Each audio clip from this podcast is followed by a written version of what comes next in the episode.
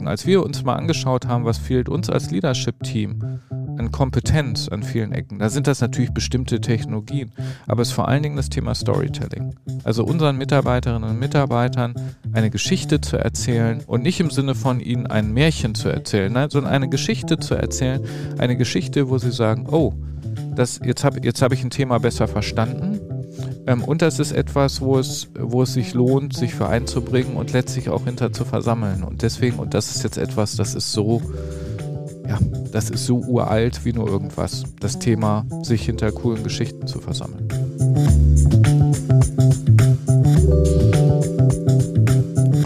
Hallo und herzlich willkommen bei Kluges aus der Mitte, dem Podcast von und mit Sabine und Alexander Kluge. In diesem Podcast treffen wir Menschen, die mit Initiativen aus der Mitte der Organisation Strukturen verändert haben. Oft ohne Auftrag, oft mit Erfolg. Und wir treffen Entscheider, die Freiräume in Organisationen schaffen, um Initiativen und Selbstorganisation zu fördern. Weil eins offensichtlich klar ist, einer komplexen Welt lässt sich das Schiff nicht alleine vom starken Mann auf der Brücke steuern. Und wir freuen uns, dass wir heute in unserem Podcast Marc Wagner zu Gast haben, einer der sichtbaren und aktiven Experten, wenn es um die neue Arbeitswelt geht. 2017 veröffentlichte er schon mit seinen Co-Autoren ein Buch mit dem Titel New Work auf dem Weg zur neuen Arbeitswelt. Damals irgendwie noch ein exotisches Thema für wenige Unternehmen, die dem Zeitgeist folgten. Heute sieht das ein wenig anders aus. Sechs Jahre später ist Mark nun Head of Employee Experience bei der Atruvia und mit der Umsetzung genau jener Konzepte beschäftigt, die er damals schon vorgedacht hat. Uns interessiert seine Sicht auf die Gestaltung der Organisation, sein Verständnis von Agilität. Wir sprechen über Führung, über Ambidextrie und die Frage, wie man eigentlich dynamikrobuste Organisationen schafft. Sein Credo für gute Führung, Building Trust and Creating Impact. Spannende Stunde und wir wünschen euch viel Spaß beim Zuhören.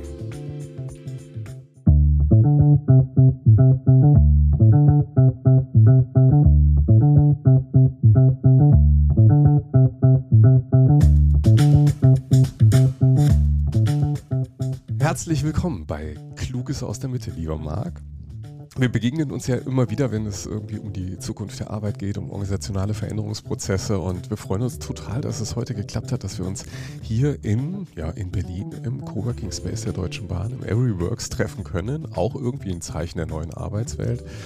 Und ähm, eine ganze Menge Menschen, glaube ich, kennen dich, weil du bist jemand, der sehr, sehr offen darüber berichtet, über seine Arbeit. Also auf LinkedIn oder Twitter weiß man dann schon, womit du dich beschäftigst und was, was dich umtreibt. Aber wenn man mal nachschaut, was eigentlich deine Rolle ist, dann äh, stolpert man über einen sehr sperrigen Arbeitstitel, der heißt Service Feld Lead Employee Experience bei der Atruvia.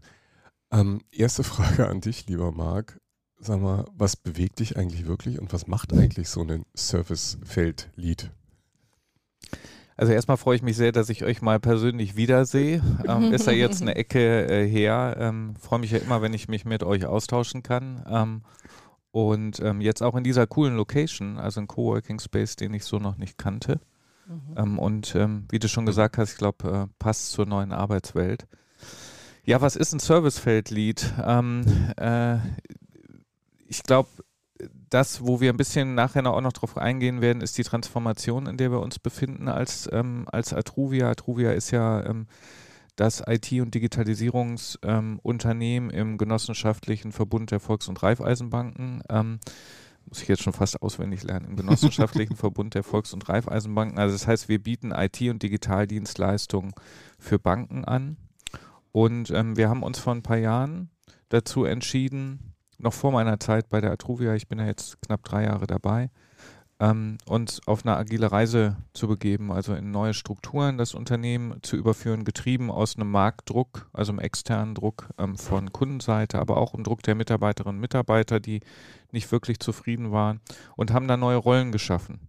Und eine dieser neuen Rollen ist die des Servicefeld-Leads, der ähm, wenn man so will, Ende zu Ende verantwortlich ist, jetzt in Bezug auf meine äh, Person, das ähm, interne Betriebssystem zu gestalten und auf eine ganzheitlichere Art und Weise, als ich das aus klassischen HR-Organisationen kenne. Ähm, und ähm, für mich damals dann auch einer der Gründe, ähm, hier anzuheuern, wollte ich schon sagen, bei der Atruvia und zu sagen, ja, diese ganzheitliche Möglichkeit, das interne Betriebssystem zu gestalten entlang der Dimension ähm, People und Organisation, aber auch der Gestaltung des physischen Arbeitsumfelds, des digitalen Arbeitsumfelds, mhm. der Prozesse und Organisation. Das hat mich unheimlich gereizt und reizt mich noch immer.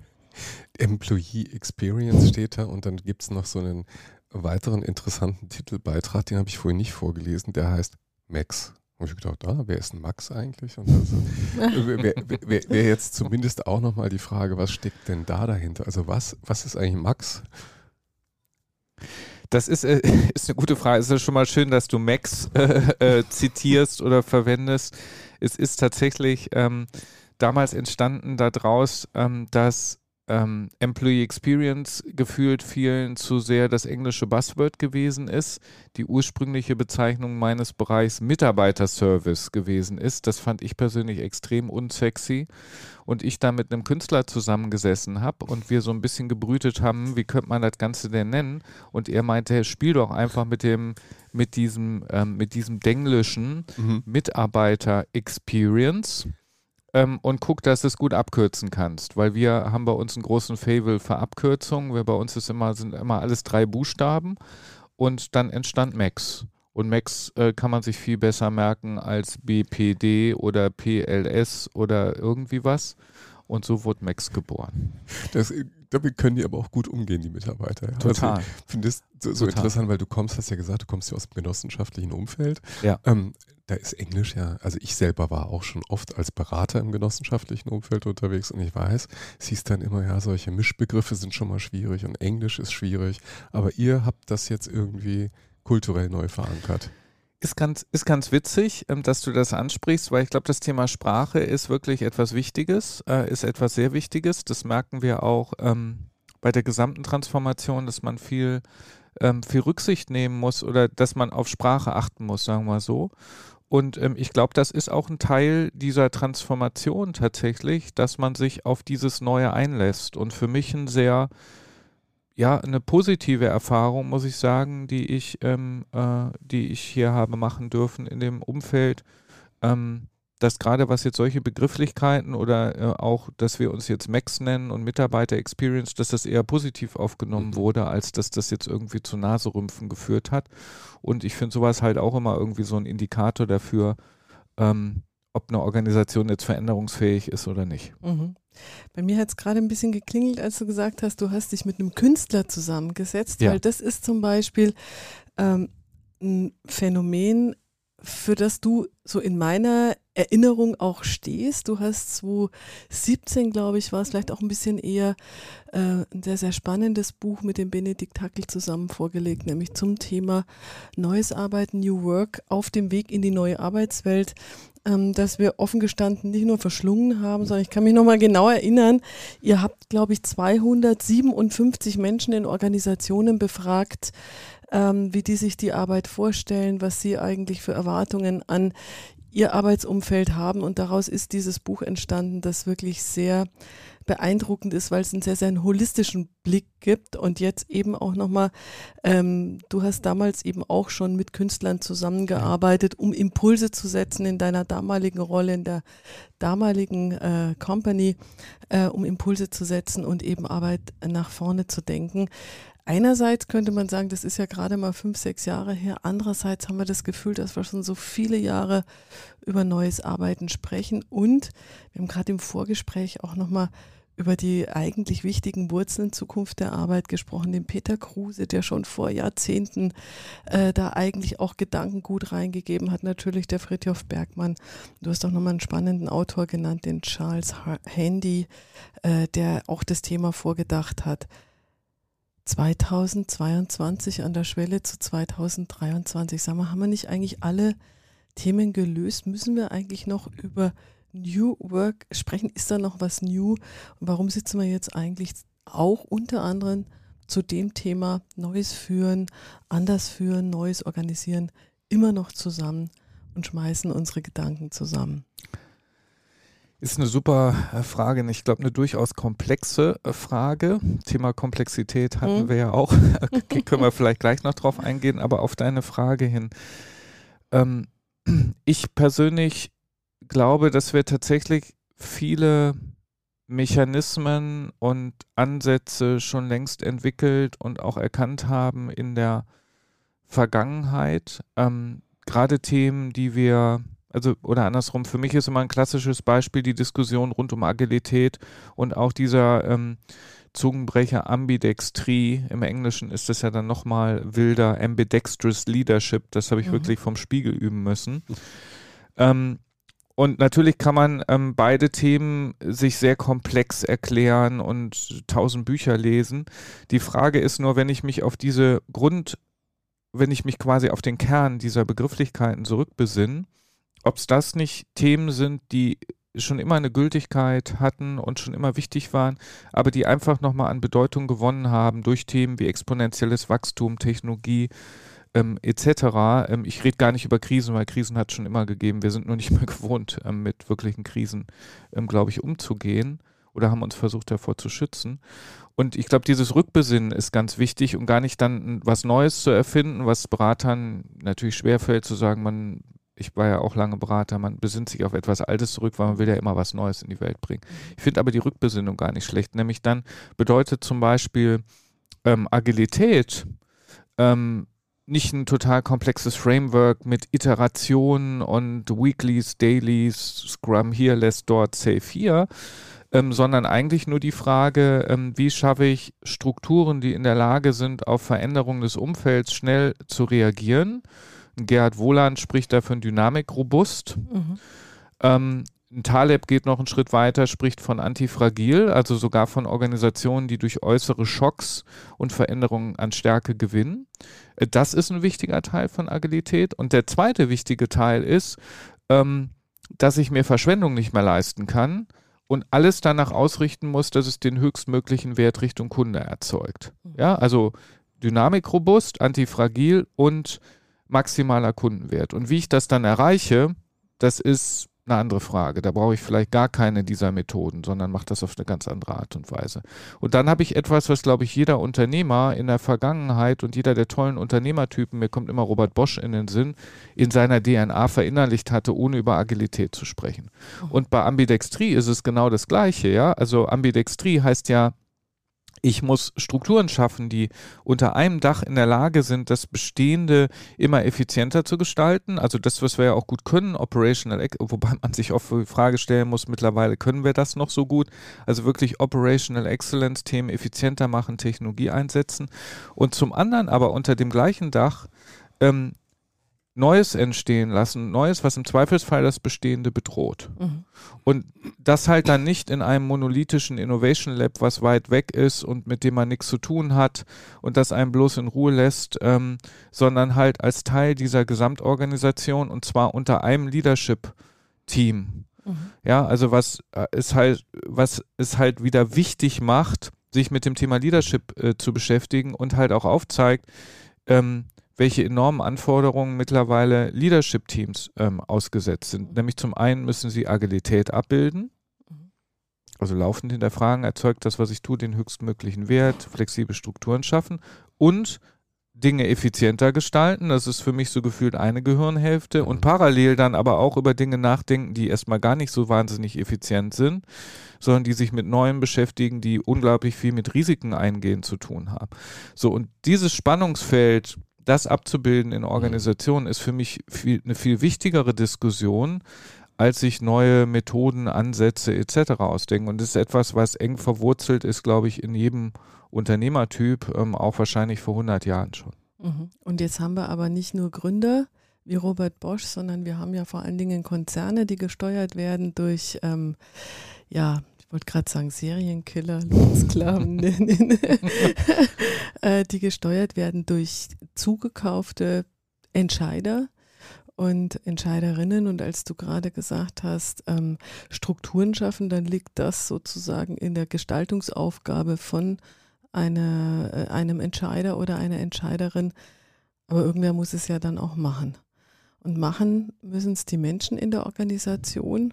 Und das heißt, ähm, es reicht eben nicht, Organisation vorzudenken oder zu designen, so wie du es gerade eben auch beschrieben hast, sondern irgendwie brauchen wir auch die Fähigkeit, ähm, Menschen zu ermutigen, Menschen Appetit drauf zu machen, auch in diesen vielleicht sogar auch unsicheren nicht ganz so planbaren äh, Strukturen, sich trotzdem wohlzufühlen, sich trotzdem zu orientieren.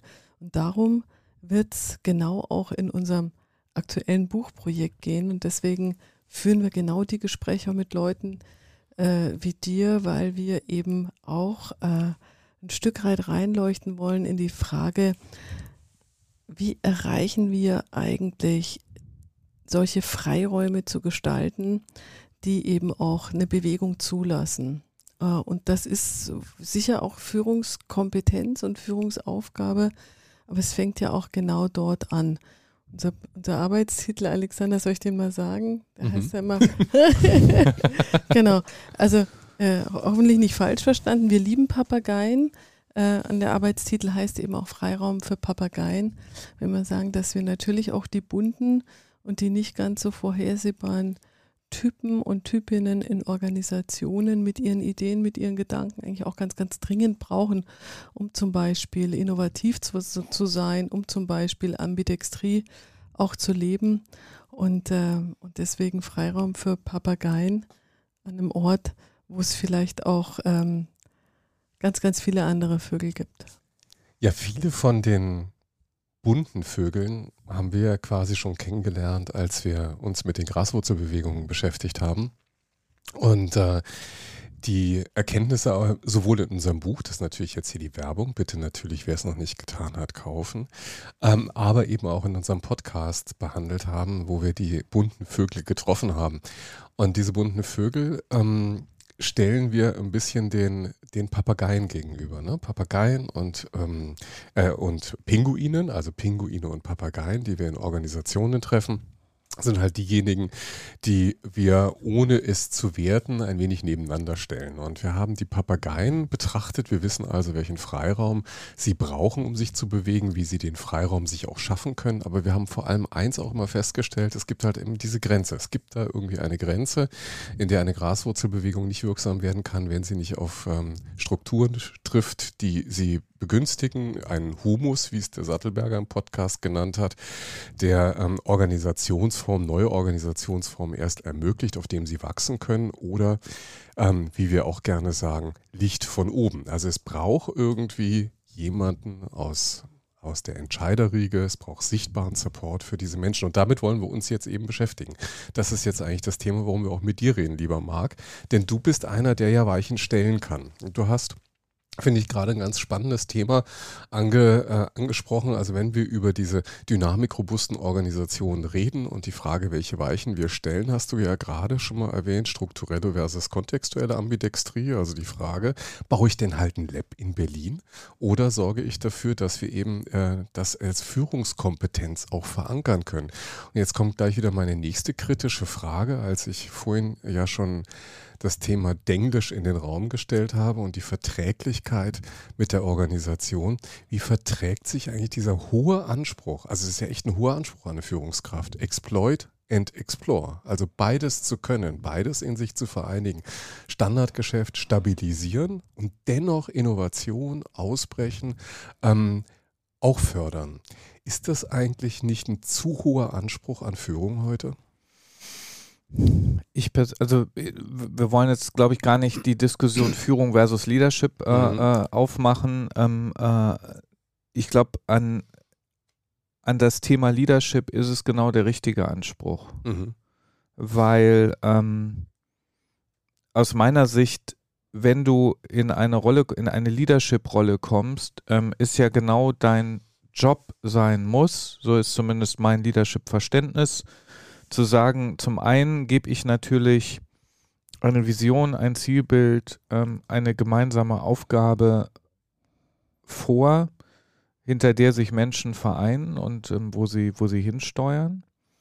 Und die kann ich am Ende des Tages ja nur durch, durch beides erreichen. Also indem ich beides in der Lage bilde, bin abzubilden. Zum einen, indem ich in der Lage bin, das Bestehende, was ich habe, was ja im Zweifelsfall meine Zukunft finanziert, das hochgradig effizient aufzustellen. Und von daher muss ich mir dieser Mechanismen bewusst sein. Also ich muss diese Mechanismen kennen, weil mhm. sonst werde ich niemals in der Lage sein, ähm, die erforderlichen Mittel hervorzubringen, bereitzustellen, die ich dann brauche, um mich mit dem Neuen, mit meiner Zukunft zu beschäftigen, die im Zweifelsfall noch gar nicht die Erträge oder ähnliches liefert.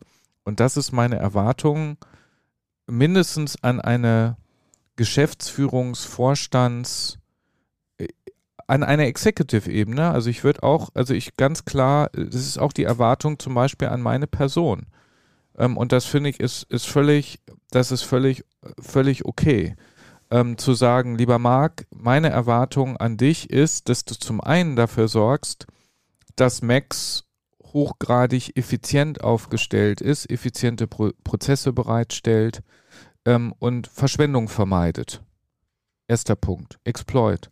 Und zum anderen ist aber auch deine Erwartung, dass du, lieber Marc, weißt, wo soll sich denn dieser Bereich mal hinentwickeln? Was ist denn das Zielbild? Was ist denn die Vision, auf die wir hinsteuern? Und was sind dann ganz neue Themen und Fragestellungen, mit denen ihr euch zukünftig mal beschäftigt? Das können strukturelle sein, also stellen wir uns in irgendeiner Form dann vielleicht mal auf eine andere Art und Weise auf. Wo können wir das, weil zum Beispiel Technologie mehr Einzug erhält?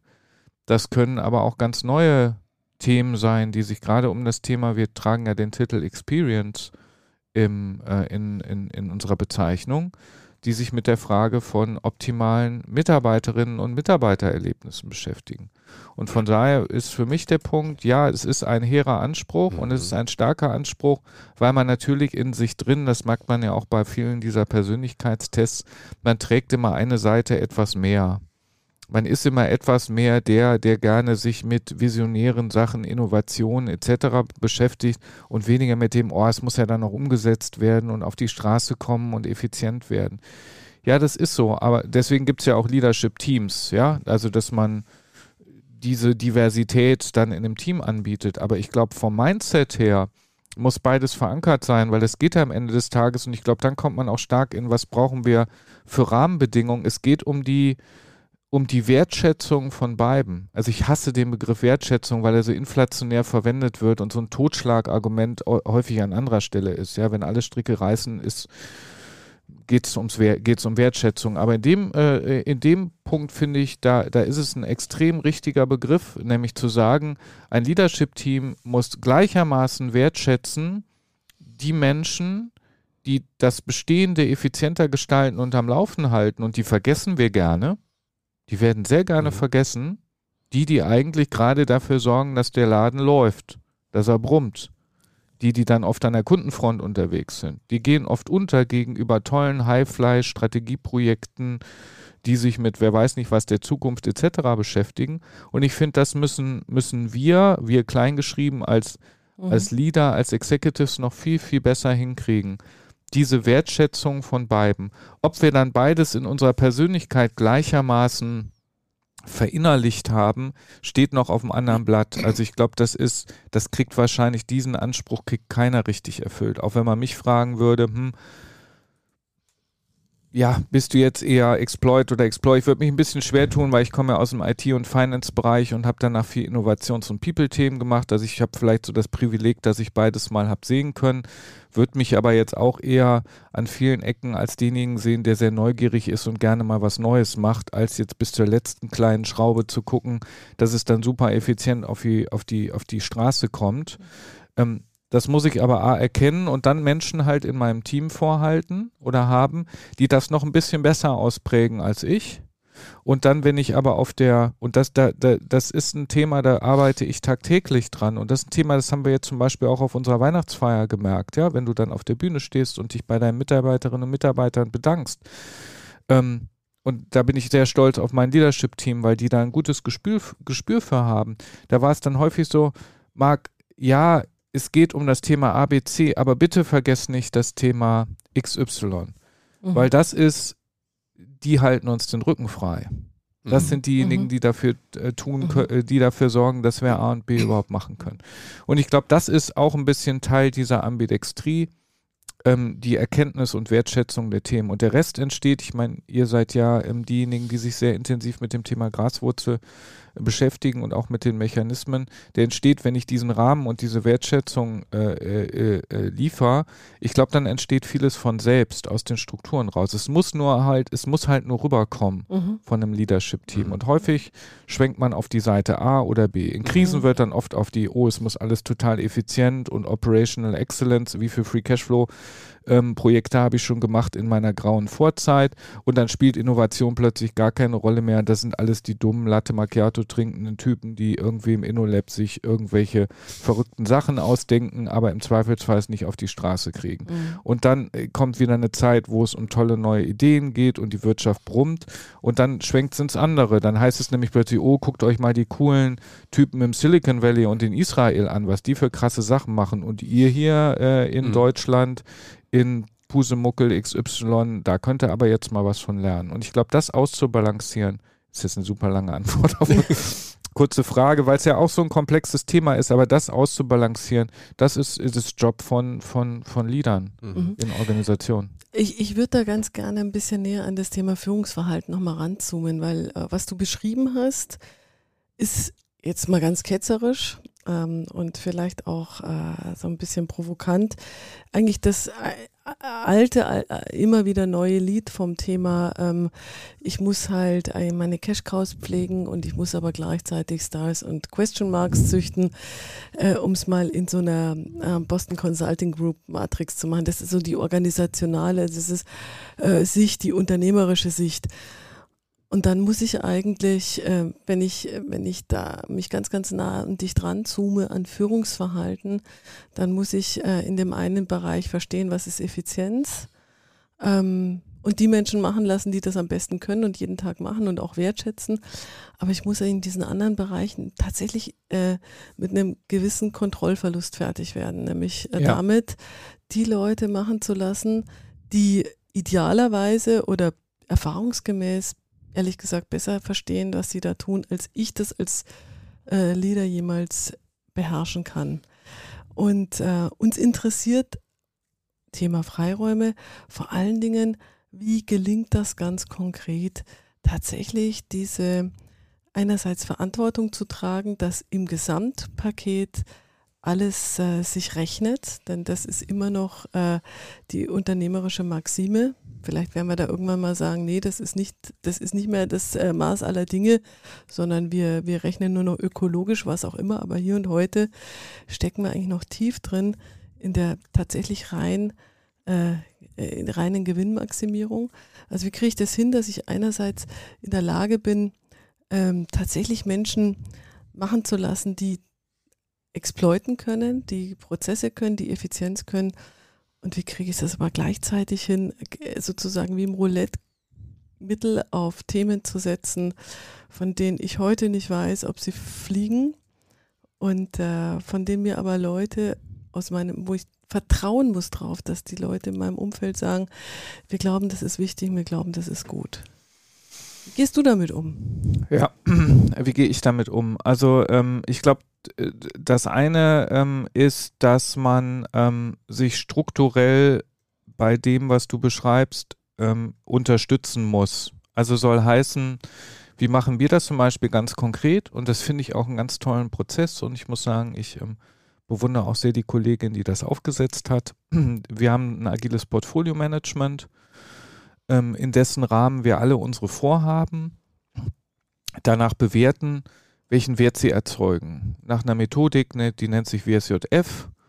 Und da fließen Themen rein wie der Kundenwert, da fließen auch ein Themen wie Ease of Implementation, also wie viele Ressourcen stelle ich bereit, etc. Ähm, und alle Vorhaben müssen sich diesem Prozess stellen. Also alle intern wie extern. Also die sowohl Richtung Kunden, Produkte, Entwicklung müssen sich diesem Prozess ebenso stellen, wie zum Beispiel die Einführung von einer neuen ähm, Employee Experience Suite. Äh, äh, wie, wie sich das jetzt bei uns so schön nennt. Ähm, und ich glaube, solche oder und ich habe OKRs, also Objective and Key Results, die ja auch äh, stark daran arbeiten zu sagen, ich gehe beim Thema Key Results weniger auf das, ich habe brav bestimmte äh, Aktivitäten abgearbeitet, sondern was ist der Outcome Richtung Kunde mhm. im besten Fall.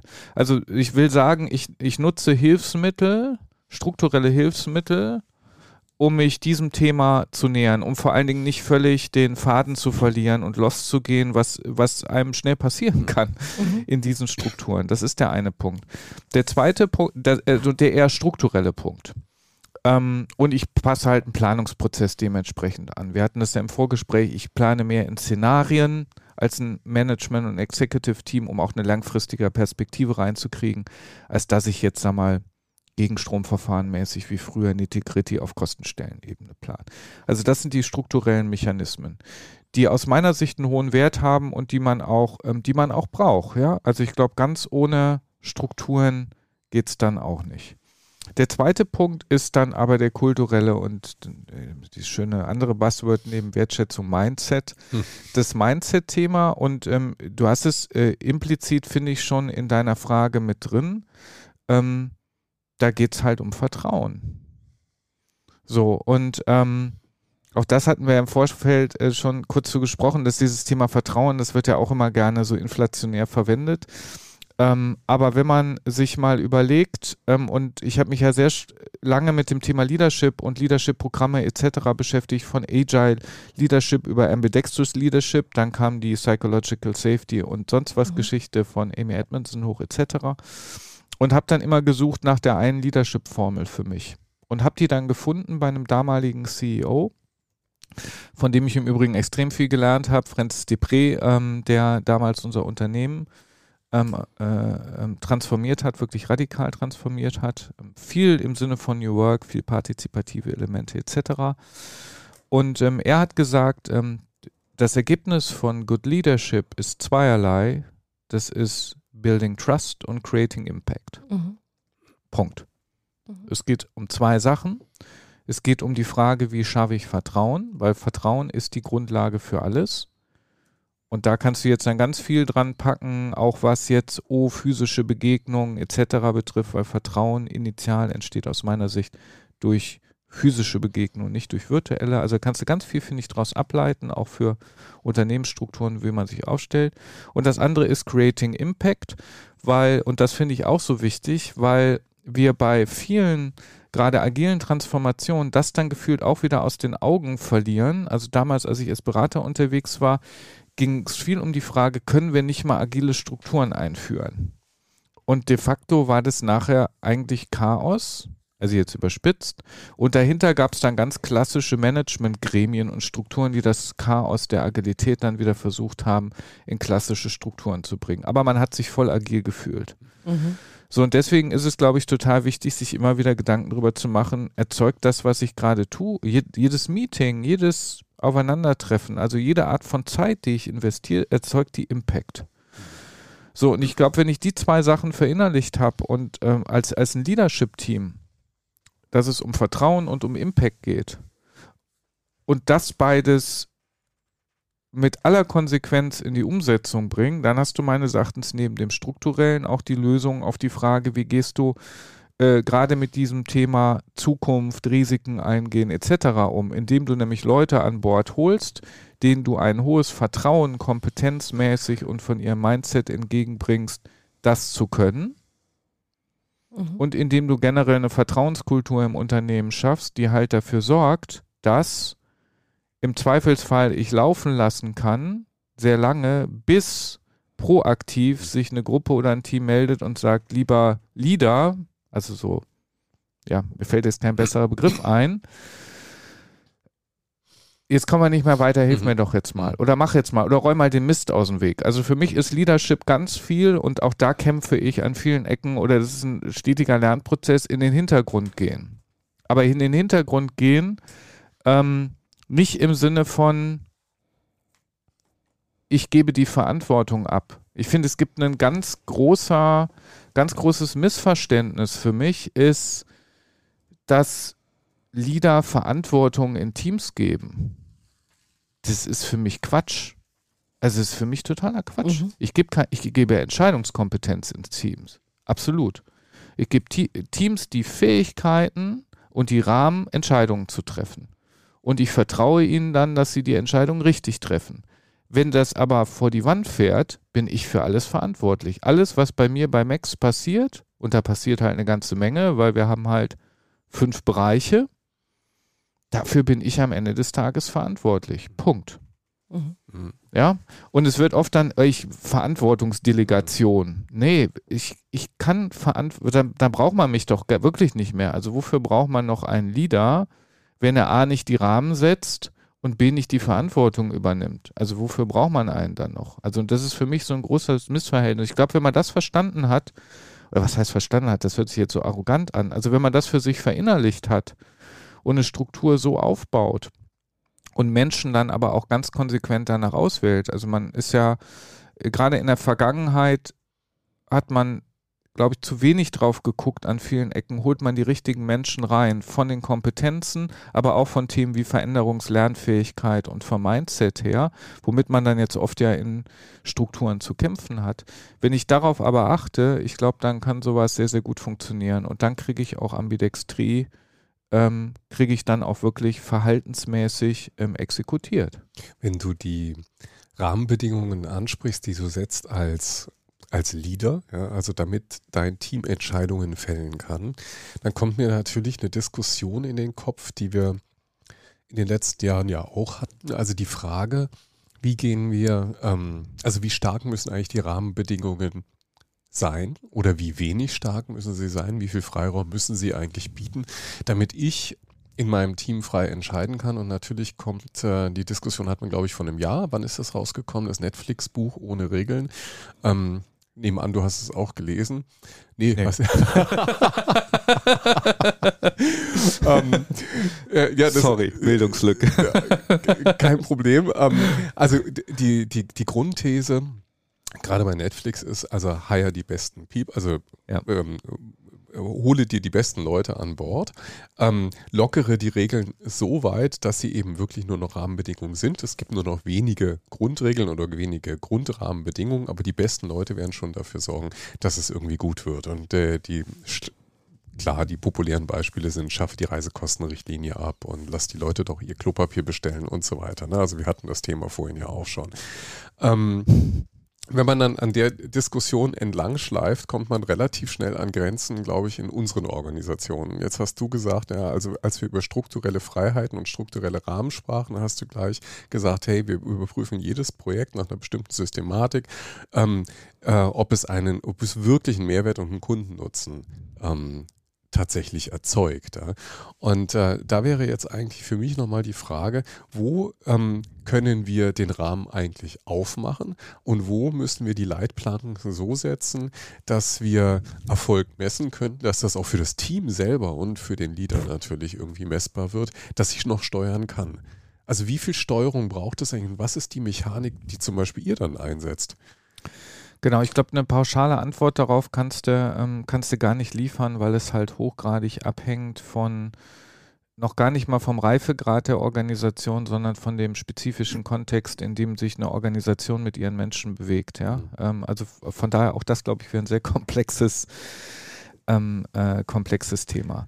Und das Netflix-Beispiel kenne ich von daher äh, durchaus gut, als dass ich vor, ich glaube, es war sieben, acht Jahren, ich weiß aber nicht genau, dass wir mit ähm, uns mit zwei Senior Executives von, von, ähm, von äh, Netflix in den USA getroffen haben und dort über die People-Organisation von Netflix ähm, gesprochen haben und ähm, dort schon eine ganz klare Aussage war, wir investieren eigentlich äh, einen Hauptteil unserer Zeit in die Auswahl der richtigen Kandidatinnen und Kandidaten. Ähm, und richtig hat dann auch immer diese, diese Spreizung, ähm, die Spreizung zu sagen, ähm, sowohl Mindset-seitig als auch äh, letztlich effizienzseitig äh, äh, oder, oder, oder Know-how-kompetenzseitig. Und dann natürlich, wenn ich dieses recht homogene vom Mindset her und von den richtigen Kompetenzen, auch von der Ambition her, ähm, homogene ähm, äh, Mannschaft habe, dann kann ich mehr tun. Nichtsdestotrotz ähm, glaube ich persönlich, dass, ohne es jetzt im Detail zu kennen, folgt ähm, Netflix auch sehr klaren Strukturen und Regeln und hat ähm, mit Sicherheit ein zwar sehr flache Hierarchien, aber ein sehr, sehr starkes Leadership-Team, das sehr klar vorgibt, wie es sich dann kulturell und äh, eine Kulturvorgabe, eine Wertevorgabe ist für mich auch eine Regel. Eigentlich mhm. die beste Art der Regel, zu sagen, das ist unsere kulturelle Erwartung. Und an die wird sich zu 100 Prozent gehalten. Und das ist ein gewisses Leistungs, äh, eine Leistungserwartung, ein Leistungsversprechen, was die Menschen reinbringen. Das ist ähm, ein Versprechen in Bezug auf die Art, wie man Zusammenarbeit gestaltet. Und dann hast du in gewisser Weise zwar nicht Regeln, die irgendwie in einer Guideline oder so stehen, aber die kulturell implizit so stark verankert sind, dass du dann dich wahrscheinlich in einem in Anführungsstrichen stärker regulierten Rahmen bewegst als in vielen großen Organisationen, wo das alles in Prozessschaubildern etc. Ja. drin steht, weil du dort eine viel größere Diversität an Menschen hast, ähm, teilweise auch nicht im Sinne von positiver Diversität, sondern da hast du natürlich dann vielleicht den einen oder anderen, der sagt, pff, ich mache jetzt hier Dienst nach Vorschrift, oder du hast denjenigen, der sagt, hm, ich will aber jetzt ganz klare Vorgaben haben, ich will gar nicht meinen Urlaub äh, frei. Wir zum Beispiel können auch, jeder bei uns kann seinen Urlaub einfach nehmen. Habe ich auch noch nie erlebt, dass man einfach gibt, Urlaub reinnehmen, rausnehmen etc. Wir haben das bei uns auch funktioniert, auch super. Aber ähm, ich glaube, dass ähm, dynamikrobuste Organisationen, um jetzt mal bewusst nicht mhm. schon wieder auf agil zu äh, gehen, dass die genau dadurch funktionieren, dass sie sehr klare Regeln haben, an die sich sehr konsequent gehalten würden. Das mhm. zweite ist das Wichtige. Mhm.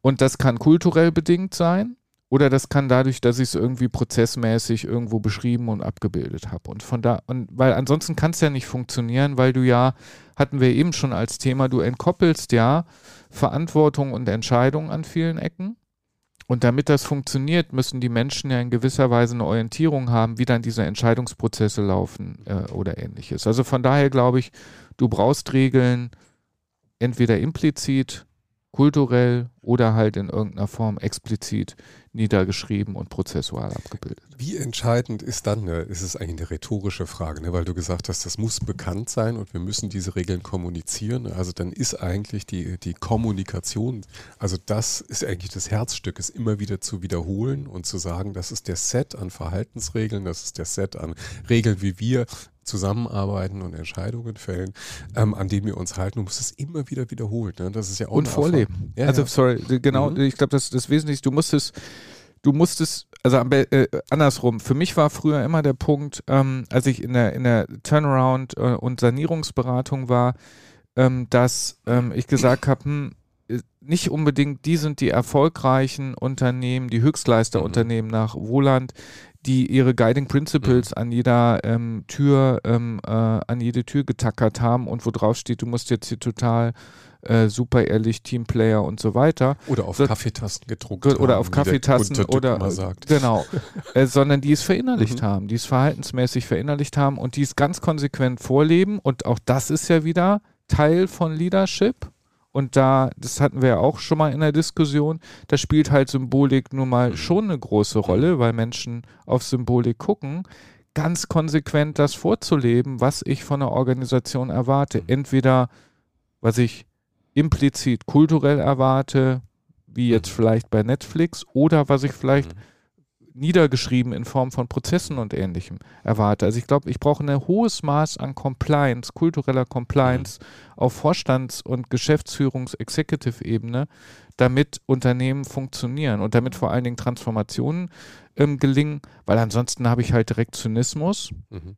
mhm. Heißt ja immer, mhm. wenn ich diesen, diesen, diesen Mismatch habe von gelebtem Verhalten auf Executive, Vorbildebene gegenüber Mitarbeiterinnen und Mitarbeiter, dann erzeugt das ja Zynismus, ist halt wie bei Kindern. Also ich finde, das ist, ist mhm. immer so ein schöner Vergleich, wenn du, wenn ich mir das anschaue, wenn, wenn wir äh, bei, bei unseren Kindern äh, wenn wir irgendwie meckern über ein Verhalten, was wir nicht so gut finden und dann am besten noch sagen, so böse, böse, jetzt darfst du irgendwie drei Tage lang kein iPad mehr gucken oder was auch immer die stärkste, äh, äh, stärkste Strafe ist, die man heutzutage so bringen kann. Mhm. und dann aber einen halben Tag später das iPad wieder hinlegen, weil wir mhm. sagen, oh, das mhm. ist jetzt, tust uns ja so leid dann hast du am Ende des Tages, du wirst ja nicht mehr ernst genommen. Mhm. Du wirst nicht mehr ernst genommen. Wir haben, wir, wir machen gerade eine, so in unserer Freizeit kann man sagen, eine Ausbildung zum individualpsychologischen Supervisor, weil uns einfach diese äh, Philosophie von dem Alfred Adler äh, durchaus sehr beeindruckt hat. Das war so ein Zeitgenosse von, von Freud.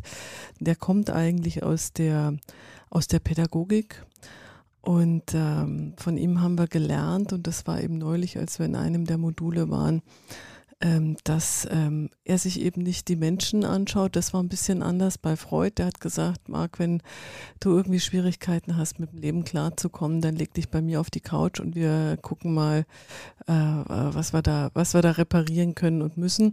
Und der Adler hat eben gesagt, das äh, reicht mir nicht. Wir müssen eigentlich die Systeme anschauen, aus der äh, die Menschen kommen. Und ich will eigentlich gar nicht dieses Gespräch führen mit dem, mit dem Marc, sondern mit seiner ganzen Familie, mit seinem ganzen Umfeld und System.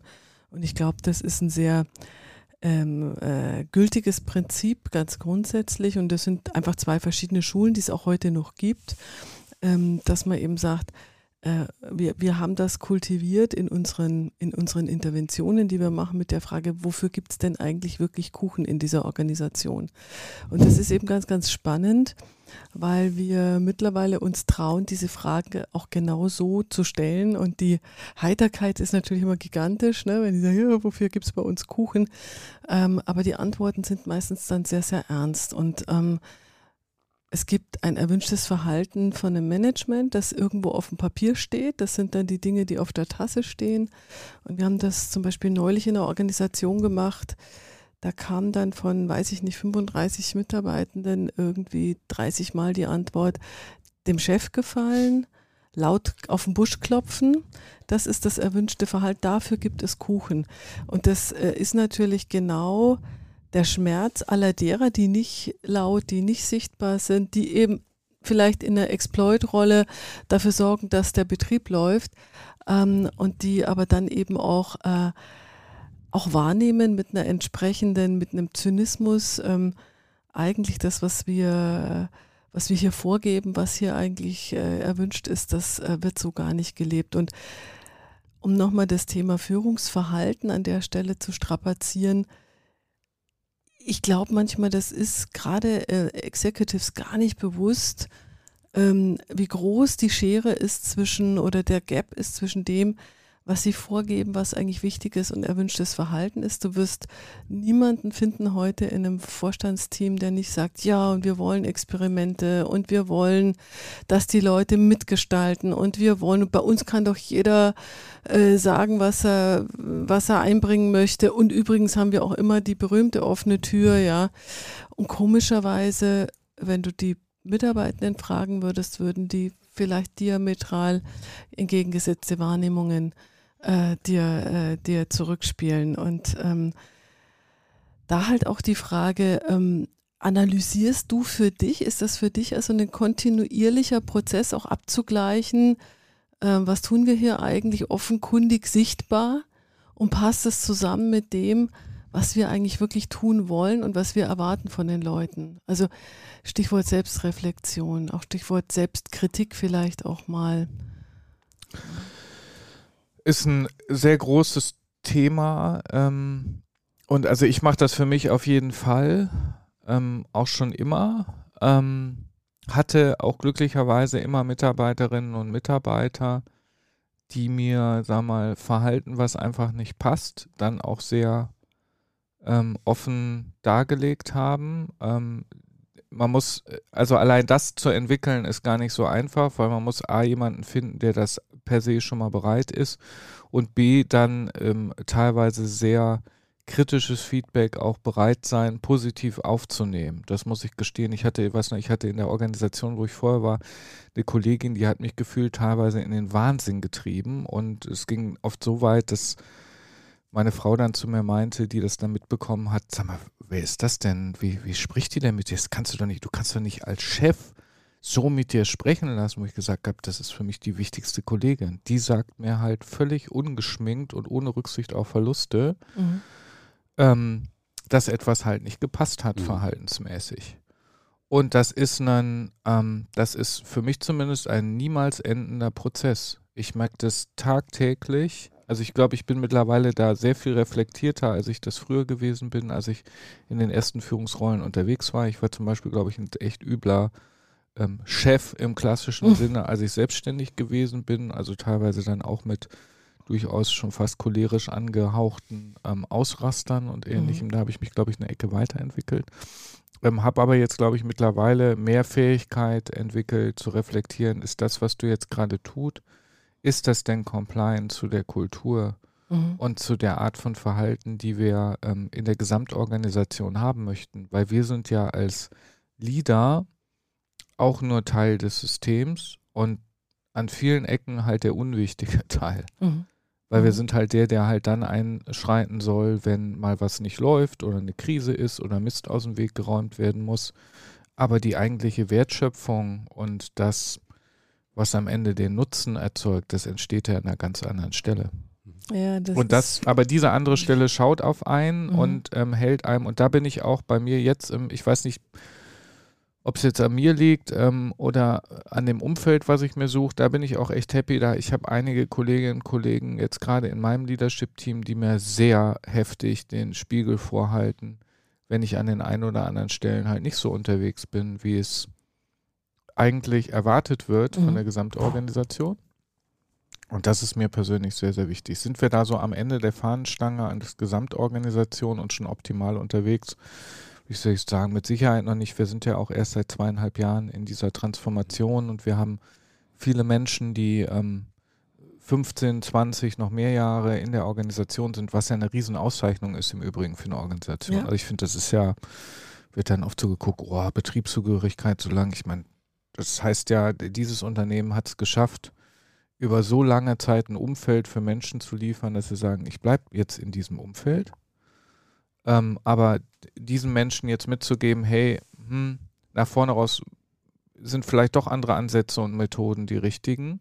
Und ist doch vielleicht das Verhalten A nicht mehr so gut wie das gewünschte Verhalten B, ist halt viel schwieriger, als wenn du das jetzt mit dieses Netflix-Beispiel, ich hole mir halt irgendwelche Leute rein, die halt per se genau auf ein Thema gedrillt sind, weil du halt immer wieder erklären, erläutern musst. Das macht es aber für mich dann auch nachhaltiger. Mhm. mhm. Also zu sagen, wenn ich jemanden, der einen hohen Erfahrungsschatz mitbringt ähm, und eine Organisation schon kennt und schon vieles durchlaufen ist, wenn der danach dann überzeugt ist, dann habe ich es halt geschafft. Mhm. Wenn ich jemanden überzeuge, indem ich auf der grünen Wiese was entstehen lasse, pff, so what? Aber wenn richtig, ich halt ja. jemanden mit Erfahrungswissen, der mich halt auch mal challenged und sagt, mhm. Hm, das haben wir vor fünf Jahren schon versucht, hat es auch schon nicht funktioniert. Wenn ich den dann überzeugt kriege, dann sage ich, okay, dann haben wir es geschafft und dann mhm. ist es nachhaltig. Mhm. Jetzt macht ihr als Führungskräfte das ein bisschen diese, diesen Trichter auf. Also du sagst, du hast auch dein Führungsverhalten verändert und deine Kollegen, ihr gebt euch auch offen Feedback. Also das hat sich wahrscheinlich in den letzten zweieinhalb Jahren dann massiv auch auf der Führungsebene verändert, könnte ich mir vorstellen. Und der ein oder andere wird dann aufspringen, weil er dann vielleicht auch vom Vorbild lernt.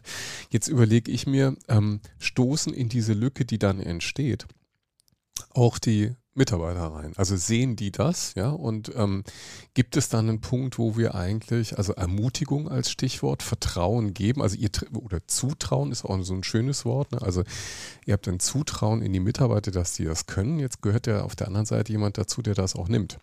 Also man hat ja häufig auch Situationen, ja. das erleben wir auch gerade in alteingewachsenen Strukturen, ja, dass dann Leute den Freiraum gar nicht sehen und gar nicht bemerken oder sich vielleicht trotzdem nicht trauen, weil seit 20 Jahren waren ja die Regeln so und jetzt seit zwei Jahren sind sie anders. Da komme ich nicht raus, da komme ich noch nicht raus aus meiner ähm, Schutzhaltung. Die Frage ist, wie kriegt man das eigentlich hin, dass dann Bewegung in die Organisation kommt? Also ich glaube, das sind ganz unterschiedliche Sachen. Da ist auch einmal wieder das Thema Vorleben durch das Leadership-Team, also auch aufzuzeigen, hey, wir, diese andere Form von Zusammenarbeit, die wollen wir jetzt wirklich und die ist jetzt auch so. Das heißt im Zweifelsfall dann auch mal, und das haben wir tatsächlich, also auch wir jetzt gerade auf meiner Ebene öfter erlebt, dass halt der Vorstand dann gesagt hat, hey, ja, das können wir jetzt hier entscheiden. Mhm. Das müsst ihr aber doch eigentlich hier entscheiden.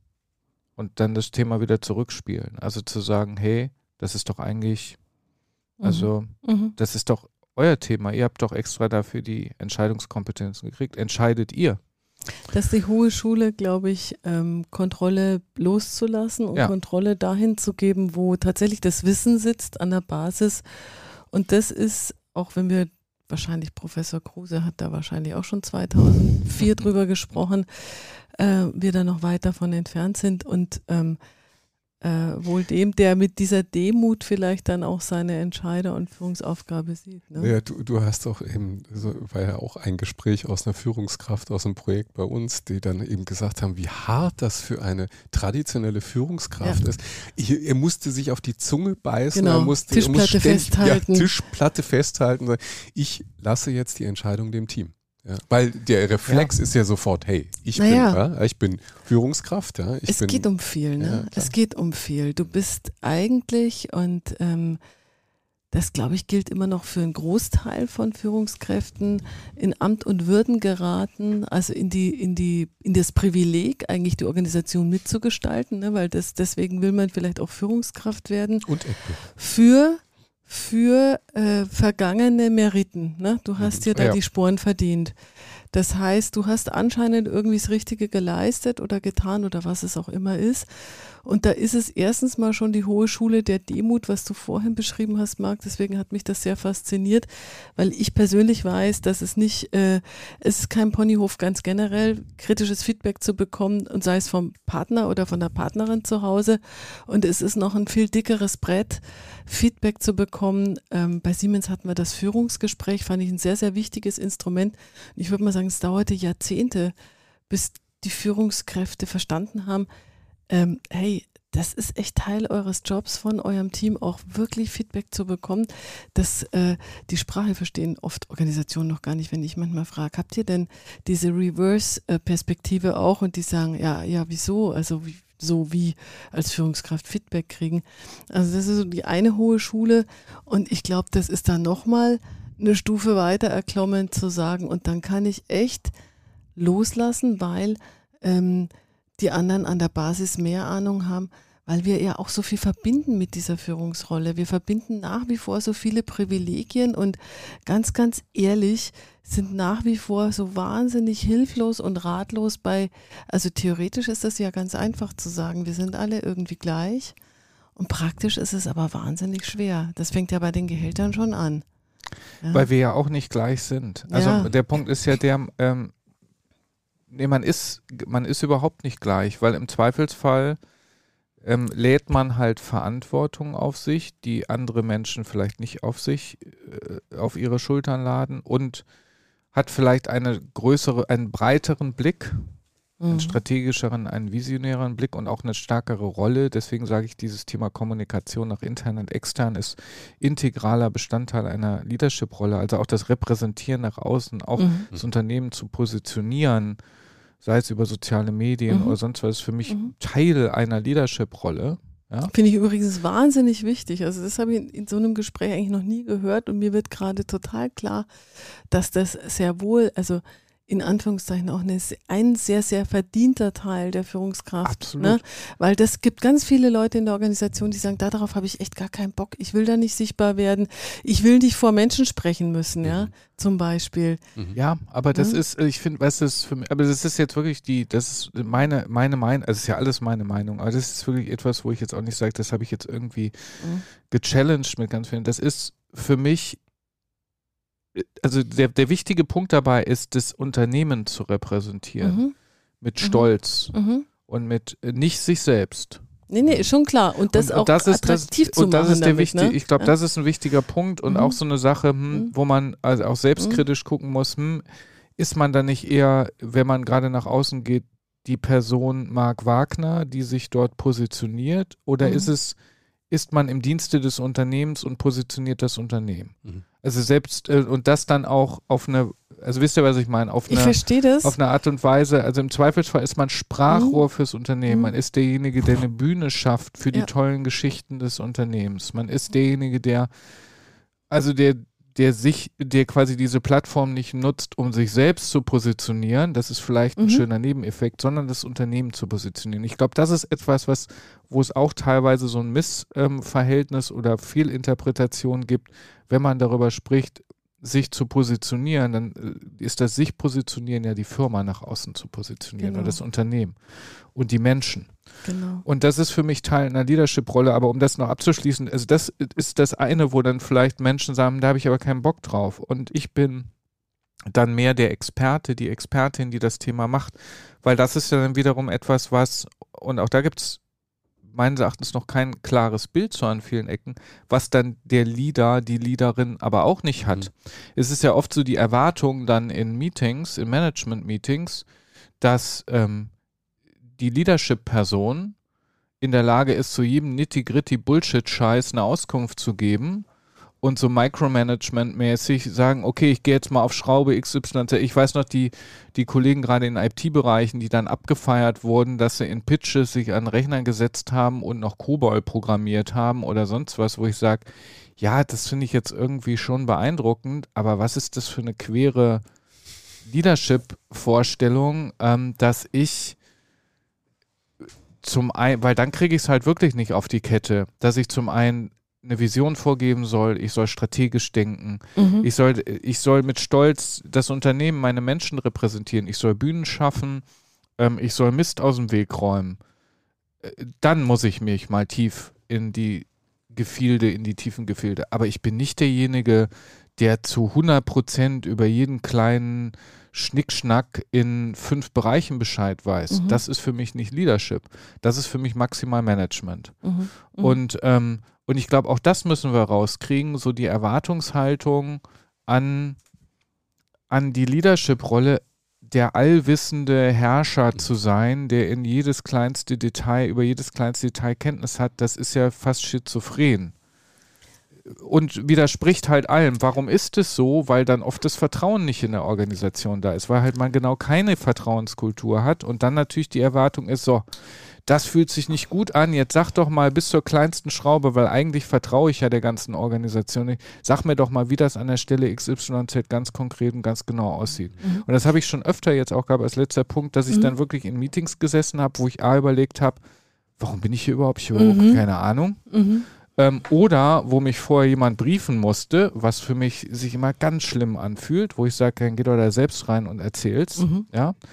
Und ähm, wo ich dann am Ende eine Frage gestellt wurde, wo ich gesagt habe, ja, kann ich jetzt nicht genau was zu sagen, aber kann ich gerne meinen Experten XYZ mal fragen. Mhm. Also ich glaube, das ist so ein realistisches Leadership-Bild ähm, äh, hinzukriegen, ähm, weil äh, und wenn man dann jetzt noch die New Work-Geschichte mit dazu packt, die ja viel bei Deutschland um die Diskussion um Work-Life-Balance und ja, die Führungskraft soll dann bloß auch nicht nur, nur am Wochenende arbeiten und abends und so weiter, dann passt ja gar nichts mehr zusammen. Mhm. Also soll visionär strategisch sein, soll alles aus dem Weg räumen, mhm. Freiräume geben, aber nitty-gritty bis zu, äh, über alles Bescheid wissen. Also ich glaube, auch da ist es ganz wichtig, ein klares Bild sich vom Thema Leadership zu machen und für mich ist das halt genau, dass ich im Zweifelsfall nicht über jedes Detail Bescheid weiß. Ähm, höchstens in einem Krisenfall weiß, mit wem ich dann zu reden habe und zu sprechen kann um dann schnell auf Ballhöhe zu kommen, um diese Krise oder dieses Thema zu lösen. Aber ansonsten Gefühl habe mhm. über die Themen und, und Mechanismen natürlich, die mir widerspiegeln, okay, läuft das Ganze oder läuft es nicht. Ja, und auch da müssen wir, glaube ich, ganz, äh, ganz dramatisch ähm, Kultur verändern, wenn das überhaupt aktiv geht, weil ich glaube, die Erwartung in der Organisation ist eben auch immer noch, ganz vielen Stellen. Also auch das diskutieren wir in Interviews und sind manchmal auch ein bisschen traurig und ernüchtert, weil es wird auch aus der Organisation heraus doch noch sehr, sehr oft die Führungskraft gewünscht, die auch fachlich als, als, als Role Model letzten Endes die Entscheidung treffen kann. Gleichwohl ähm, äh, finde ich, ist es ein Verdienst von New Work Strukturen, äh, die Aufmerksamkeit zu lenken auf das Schaffen von Strukturen, das Schaffen von Kommunikationsstrukturen, Entscheidungsstrukturen, weil wir das eben auch unter anderem mit Hilfe von digitalen, also sozialen Plattformen oder so, äh, auch unendlich viel besser können. Und das fehlt mir dann in manchen Organisationen äh, noch ganz, ganz massiv, weil das Thema Kommunikation auch gerne als ähm, ein weiches Thema irgendwie so nachrangig priorisiert wird, ja, weil es gibt Real Business und es gibt Kommunikation. Und was Kommunikation eigentlich heißt, ist, dass ich mir eigentlich regelmäßig Gedanken drüber mache, wann muss ich mich wozu, mit wem treffen und wer ist da der oder die Richtige, um mit reinzugehen. Und dann sollte das eigentlich nie wieder passieren, dass ich in einem Meeting sitze, wo ich nicht weiß, worum es geht und warum bin ich drin. Und das passiert in jeder Organisation hier und jetzt, in diesem Moment, zu jedem Zeitpunkt, acht Stunden am Tag, dass die Leute eigentlich gar nicht wissen, warum sind die da Und warum sollen die da jetzt irgendwie Rede und Antwort stehen, wenn sie es gar nicht können? Also da haben wir noch ganz, ganz viel zu tun. Da sind wir noch weit weg von großen ambidextrischen Strukturen und können trotzdem, glaube ich, unheimlich viel äh, Muda vermeiden, viel äh, Verschwendung vermeiden äh, und viel äh, in Richtung New Work und Partizipation uns bewegen, wenn wir ähm, es schaffen, als eine Führungsaufgabe immer wieder das Thema Entscheidungsmechanik, Kommunikationsmechanik, was sind die richtigen Rituale für uns auf den Prüfstand zu stellen. Aber das muss man lernen, das muss man auch können. Du hast jetzt gerade nochmal das Wort Muda in den Raum geworfen, ja, Verschwendung. Ähm, und das ist vielleicht auch, um, um nochmal jetzt eine, eine letzte Schleife an unser Thema zu, äh, zu machen, natürlich echt interessant, als wir uns auch unterhalten haben, lieber Marc, am Anfang, dass wir viele dieser Prinzipien, über die wir heute reden, die jetzt nicht irgendwie Prinzipien sind, die aus der New Work-Diskussion der letzten fünf Jahre kommen, mhm. sondern ihr das Thema Lean jetzt wieder ähm, betrachtet. Ja. Wir ähm, in alten Konzepten die Ansätze finden, die, die heute gelebt werden, Teil autonome Arbeitsgruppen, Modernisierung der Arbeit aus den 80er Jahren, das taucht alles wieder auf. Äh, das heißt, eigentlich müssen wir uns ein bisschen rückbesinnen auf die Dinge, die eigentlich schon da waren und die ähm, viele Unternehmen auch schon früher erfolgreich gemacht haben. Und da scheint eine ganze Menge verloren gegangen zu sein in den ja, stürmischen Jahren dazwischen, die wir jetzt wieder ausgraben müssen, um mehr auf Augenhöhe, Zuhören, miteinander entscheiden zu kommen.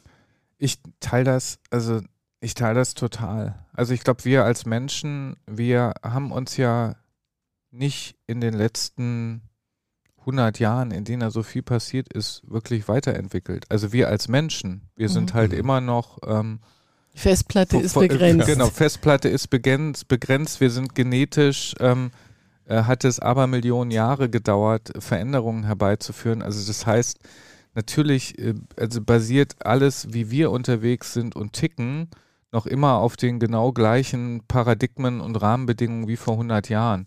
Die Technologie und das Umfeld hat sich halt geändert. Ja, und ähm, wir erleben ja nicht einen Fortschritt in Bezug auf das Thema Mensch, sondern wir erleben ja den Fortschritt in Bezug auf das Thema Technologie und Rahmenbedingungen. Und von daher ist es für mich eher die Frage, sollten wir uns nicht an vielen Stellen rückbesinnen auf Mechanismen, die schon immer gut funktioniert haben und die schon immer gut zu Menschen gepasst haben, anstatt uns immer wieder irgendwas Neues auszudenken oder mit einem neuen Buzzword durch die Gegend zu rennen. Und ich finde es dann auch nicht nur, also ich finde es dann auch gut, wenn man das dann erkennt, weil wir ähm, Stichwort Lean zum Beispiel, diese ganze Lean-Bewegung, was wir hatten, Stichwort, dieses Toyota-Prinzip, das Thema Six Sigma etc., das sind ja Sachen, die kommen aus dem Produktionsbereich und wurden ja dann so arbeitspsychologisch auch stark behandelt und in Teamstrukturen. Das hat heute noch genauso Wirkung wie vor, keine Ahnung, 30, 40 Jahren oder wann auch immer das hochgekommen ist. Und ähm, das betrifft aus meiner Sicht ganz, ganz viele Mechanismen, ähm, die halt eher, wie jetzt beim Thema mhm. Agilität und Ambidextrie, eher sogar nochmal an Bedeutung mhm. gewonnen haben und auch nochmal ähm, die Geschwindigkeit dahinter natürlich extrem zugenommen hat. Und ähm, deswegen ist es für mich eher ein Fokussieren und Rückbesinnen, als äh, sich was Neues auszudenken. Mhm. Ja, weil ich glaube, die grundlegenden Mechanismen, ähm, die werden sich wahrscheinlich, ähm, werden sich wahrscheinlich einfach nicht ändern. Also wir können uns halt besser unterstützen lassen durch etwas wie Technologie. Wir können Stichwort Kommunikation, mhm. Kollaboration, ich äh, sage ja, ich bringe ja immer gerne das Beispiel von Hire, für mich so eins der modernsten Unternehmen der Welt mit seinen Micro-Enterprises, mhm. extrem innovativ. Und natürlich funktioniert so eine Netzwerkstruktur nur durch Technologie, weil mhm. ich halt die Kommunikations- und Kollaborationskomplexität reduziere, ja, weil ich kann jetzt auf eine andere Art und Weise Transparenz schaffen in Kollaboration, in Kommunikation. Ich muss halt nicht zum Fax, zum Telefon, sondern ich mache das halt jetzt über andere, äh, andere, äh, über andere Mechanismen. Also es wird auch Neues mhm. möglich, aber ich glaube, die Grundstrukturen dahinter, das sind noch genau die gleichen. Und von daher finde ich, ähm, befeuert das dann am Ende des Tages schon den einen oder anderen, der sagt, hm, ist das nicht alter Wein in neuen Schläuchen oder ist das nicht etwas, was ich schon mal kannte? Das finde ich aber gar nicht schlecht, mhm. weil es ja nicht heißt, das dann einfach zu kopieren aus der Vergangenheit, sondern auch hier dann heißt, ich muss es neu mhm. kombinieren mhm. und ich muss es weiterentwickeln. Ja? Dazu, genau, und dazu gehört dann halt auch eine Befähigung, mit solchen Themen umzugehen. Also genau. die Frage, dass wir gut kommunizieren, ist eine uralte Frage und da gibt es ganz Und übrigens, klar, ja? sorry, der, zu dem Thema ja? Kommunikation, das finde ich nämlich super spannend und weil das wird so völlig ähm, völlig unterschätzt mhm. an vielen Ecken aus meiner Sicht und deswegen finde ich den Begriff mhm. Experience Management oder wie auch immer mhm. man es nennt auch so toll es ging schon immer bei Menschen um Geschichten. Und also Geschichten war ja das, mhm. was verbindet. Mhm. Also mhm. Storytelling. Mhm. mhm. Kommunikation war das, was verbindet. Und von daher ist es für mich ein ganz, also wie sagt man, kristallklar, ich war jetzt bei Crystal Clear. kristallklar, dass wir uns mit dem Thema Kommunikation, mit dem Thema Sprache, mhm. darüber sind wir auch eingestiegen, ja, ähm, mit dem Thema Geschichten, mhm. dass wir uns da viel, viel intensiver mit mhm. beschäftigen. Als wir uns mal angeschaut haben, was fehlt uns als Leadership-Team an Kompetenz an vielen Ecken, da sind das natürlich bestimmte Technologien, aber es ist vor allen Dingen das Thema Storytelling. Mhm. Also unseren Mitarbeiterinnen und Mitarbeitern eine Geschichte zu erzählen und nicht im Sinne von ihnen ein Märchen zu erzählen, nee, nee, nein, sondern eine Geschichte zu mhm. erzählen, eine Geschichte, wo sie sagen, oh, das, jetzt habe jetzt hab ich ein Thema besser verstanden. Ähm, und das ist etwas, wo es, wo es sich lohnt, sich für einzubringen und letztlich auch hinter zu versammeln. Und deswegen, und das ist jetzt etwas, das ist so, ja, das ist so uralt wie nur irgendwas. Das Absolut. Thema, sich hinter coolen Geschichten zu versammeln. Schönes Schlusswort. Ich finde, das ist ein super Schlusswort, lieber Marc. Ja. Also ich, ähm, man, man könnte wahrscheinlich jetzt noch sehr, sehr lange auch über die Frage diskutieren, wie diese Geschichten erzählt werden, weil das ist nochmal ein Thema für sich. Machen wir beim nächsten Mal. Aber genau, so machen wir beim nächsten Mal. Mittagessen. Genau. Also ganz lieben Dank, dass du da warst, Marc. Ähm, ich ja, fand, das war ein sehr euch. inspirierendes Gespräch. Ähm, der Hauptaugenmerk, das Hauptaugenmerk, was wir heute so im Blick hatten, ne, das war ähm, dieses Thema Leadership und ich finde, du hast das ganz hervorragend ähm, ja, unterstützt an der Stelle, wie wir diesen Freiraum schaffen und was das auch wirklich heißt, ja, was das wirklich konkret heißt für eine Führungskraft in der Organisation. Das hat für mich nochmal heute auch deinen Beitrag sehr deutlich gemacht. Wie ging es dir?